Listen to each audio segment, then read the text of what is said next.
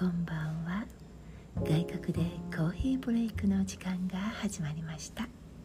お届けするのはともこです。今日は特別にお話を2つ配信しました。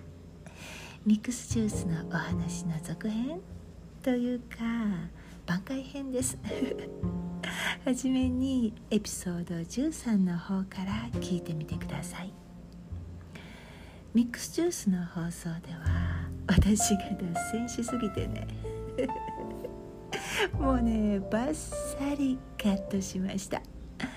この放送を作っているアプリね始まりと終わりしかカットできないんですよ。だからお話の途中で編集やカットできないですし私もねまあほらこんな素人の素朴な感じもいいかもねなんて思ってしまうタイプなので。もうプロの方が聞いたらこれはまたぐちゃぐちゃな放送って思われてしまうかも。まあそれにしてもそれにしてもミックスジュースの会話脱線がひどすぎたかもね。最後だけカットといっても10分くらいどっさりカットできましたよ。カット話豊作。さて今回番外編を、えー、配信しようと決めたのはミックスジュースについてちょっと思うことがあってね。それを専門家の方にお伺いしたんです。そうしたらもう私が想像した以上に素敵なお返事をいただいてしまって。感激してしまったので 記念すべき第1回外国でコーヒーブレイク番外編。ということでリスナーの皆さんへお届けします。どうぞお楽しみください。放送の感想や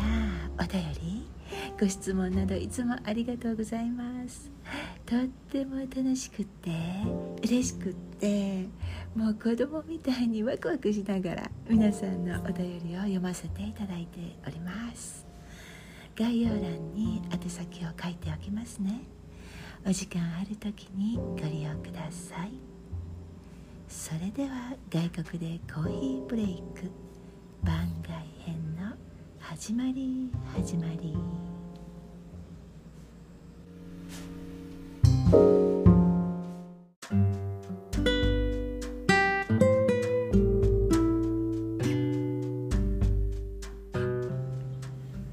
今夜のこのお話の主役は東京の純喫茶店のデル・コファー様。そちらの居心地の良さといったら実際に行ったことがない私がインスタグラムの写真とキャプションコメントなどから漂う優雅でノスタルジックな雰囲気にいつまでも座っていたくなるような喫茶店なんですよ。茶色いレトロな店内からは温かい落ち着いた空気を感じます。私ね上手にお店の雰囲気を伝える自信がないので皆さんはぜひぜひインスタグラムをご覧になってみてください。写真はもちろんなんですがキャプションときたらまるで昔懐かしい小説を読んでいるようなそんな気持ちになれるうん一つ一つとっても丁寧に書き綴られたキャプションもまた魅力的なんですよ。さて私がミックスジュースのことで放送を始めた頃、まあ、考え始めた頃ですよね。また皆さんからの報告 やお便りをいただいているうちにねふと思いついたことがあってデルコファーさんにお話ししてみようかなという気持ちが膨らんできたので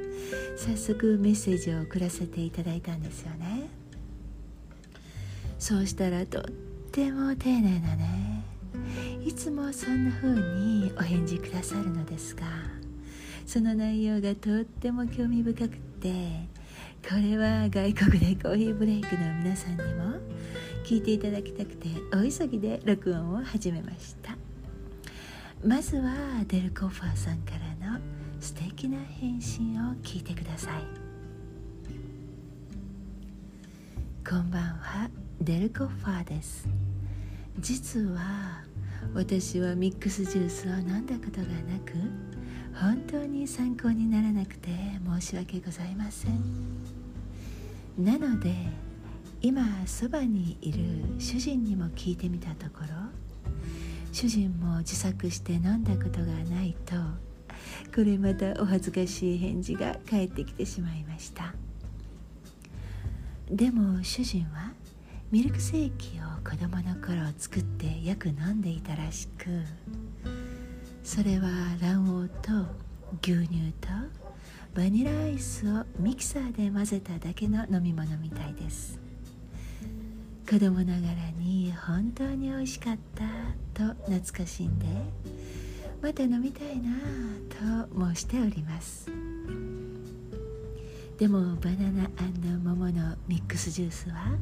本当に美味しそうです。というお返事をいただきました。そこで私の頭に浮かんだことがね。ほら検索してくださったお話ではミックスジュースは関西の方が本場ではということでしたよね。逆に私はミルクセーキを飲んだことがないんですよ。喫茶店で見たこともない気がします。もちろん作ってもらったことも。皆さんはどうですか？なのでミックスジュースは関西圏から南ミルクセーキが関東圏から北で育っていった飲み物なのかなって思い始めたんですよね。私のお友達が昔お姉さんにミルクセーキを作ってもらったと話してくれたんですけれどその方も関関東にお住まいなんですよ、うん、もしもこのミルクセーキとミックスジュースの件が結構いい線で当たっていたらと思うともう私天才かもなんて思ったりしてね。相変わらず単純だな私の頭。さてデルコファーさんと私のお話は続きます。続きのお話を聞いてください。とも子様実は私もうっすらとそのようなイメージを持っておりました。私も主人も根っからの東京っ子であと他の純喫茶店様のインスタグラムでたまにミックスジュースをお見かけするのですがどうやら関西圏のお店様だったような気が。東京でよく見かけるようになった K コーヒーさんもミックスジュースを取り扱っておりますが名古屋発祥なんですよね。私は水かコーヒーかお茶くらいで甘い飲み物は飲めなくてとも子様と一緒で炭酸系も飲んだことがありません。だから流行りのタピオカミルクティーも飲んだことがなく逆に主人は甘い飲み物が大好きで炭酸もグビグビ飲んでいます。甘い飲み物が好きな主人はミルクセーキ。子供の頃の大好物だったみたいでもっぱら自分で作っていたと申しておりました。お子様でもパパッと簡単に作れちゃうみたいですね。卵黄と牛乳とバニラアイス。でもバニラアイスがない時はその代わりにお砂糖とバニラエッセンスを入れていたよって話していました。でもバニラアイスを入れる方が子供ながら美味しかったなって懐かしんで話してくれました。ということなんですよ皆さん。ミルミルクセーキ？飲んでみたくなりますよね。デルコッパーさんの優しいお人柄がよく伝わってくるお話でしょこんな風にいつもお返事くださるんですよ。私の思い出のミックスジュースはミルクセーキのお話につながっていきました。デルコファーさんとお話ししていて私とっても楽しかったんですよ。いろいろな楽しい思い出が今また別の出会いと交差してそれはこの放送を通してまた広がっていくでしょう。そうして広がったお話はまた別のものと交差していく。出会いの交差を繰り返し私たちの生活がより豊かに心地いいものになっていくといいなって思います。デルコファーさんから教えていただいたミルクセーキいつか作ってみたいと思います。私は飲んだことがないのでね。どんな風に感じるかも楽しみ。実は私ねミルクセーキという言葉は父から聞いたことがあるんですよ。父は大学やお仕事が東京だったのでもしかしたらその時にミルクセーキを飲んだのかもしれないですね。皆さんや皆さんのご家族が子供の頃飲んだ懐かしい味それはミックスジュースの味ですか？それともミルクセーキ？もしかしたらその土地によってもっともっと別の懐かしい飲み物があるかもしれないですよね。またいつか教えてくださいね。デルコファーさんには美味しいコーヒーの他に昔ながらのホットケーキもあるんですよね。私がここで食べるようなパンケーキやブッカが作った薄いホットケーキではなくてほんわりとでも分厚く茶色く焼けた丸いのが2枚お皿の上に乗っていてバターとシロップや蜂蜜がかかっているホットケーキなんです。写真を見ているだけであの懐かしい味を思い出します。デルコファーさんのキャプションでね私好きなのがあ画面をこするとその香りがするっていうアプリが開発されないかなというフレーズ。いいないいな。私もそんなアプリが欲しいです。それにしてもねこのフレーズも素敵でしょ。本当に一つ一つ読んでしまいたいものばかりなんですよ。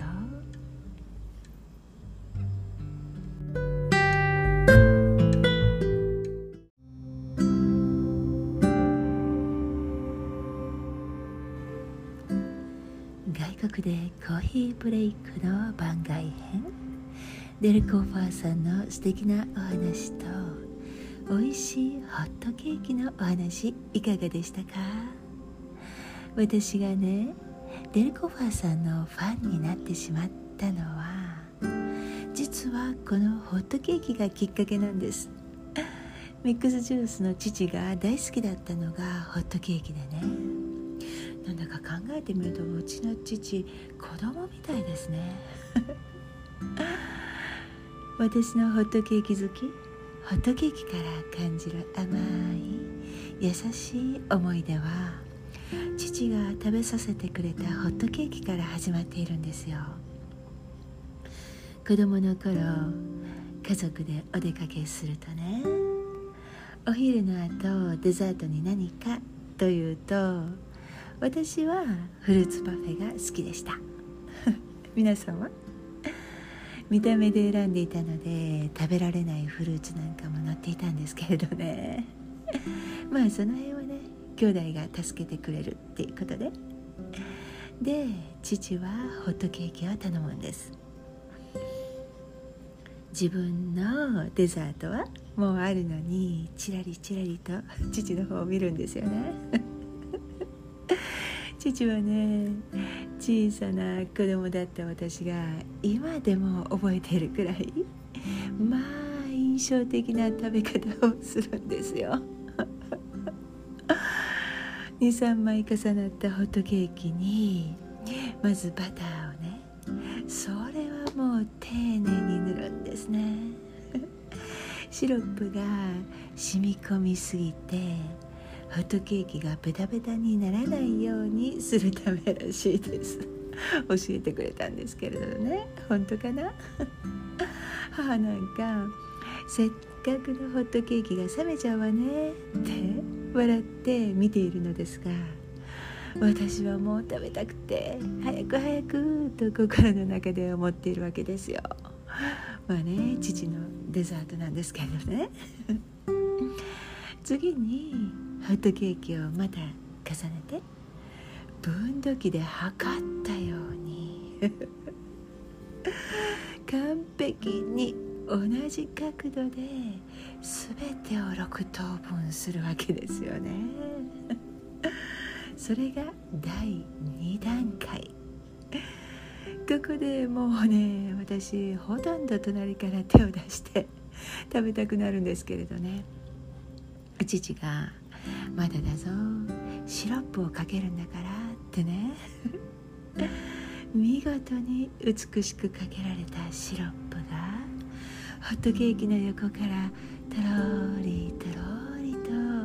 滴り落ちていくのを少し眺めたら父がみんなに分けてくれるんですよね。それはもう美味しい美味しいホットケーキでした。私にはできない神業のようなね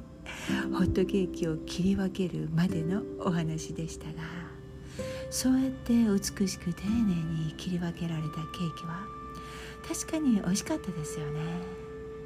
私がね「わあ焼けた焼けた熱いうちに食べよう」ってね大急ぎで適当に塗ったバターもうたまにバターもつけるのが面倒な時だってあるんですよね。でそれにシロップをちょろんとかけて バターもシロップも染み込んでいないうちにまたはもうベタベタに染み込んだ。そういうのをギュギュギュッと急いでナイフで切って口の中に頬張るホットケーキも趣がありますが。父のホットケーキ一緒にいた家族全員に分けてくれるので一人数枚の小さなホットケーキは懐かしくとても味わい深いものでした。最後に父がいつも語っていた言葉とデルコファーさんのインスタグラムに綴られた美しい言葉を皆さんにお届けして今夜の外国でコーヒーブレイクをお開きにしたいと思います。今夜も最後までお付き合いいただきありがとうございました。皆様の週末がデルコッファーさんのお店の中で味わえるような美しく優しい時間で満たされますように。おやすみなさい。みんなで分けたらもっと美味しくなるんだよ。本当に地味な純喫茶ですがたくさんの手間暇をかけた美味しさから私たちの愛情が伝わればという気持ちでいっぱいです。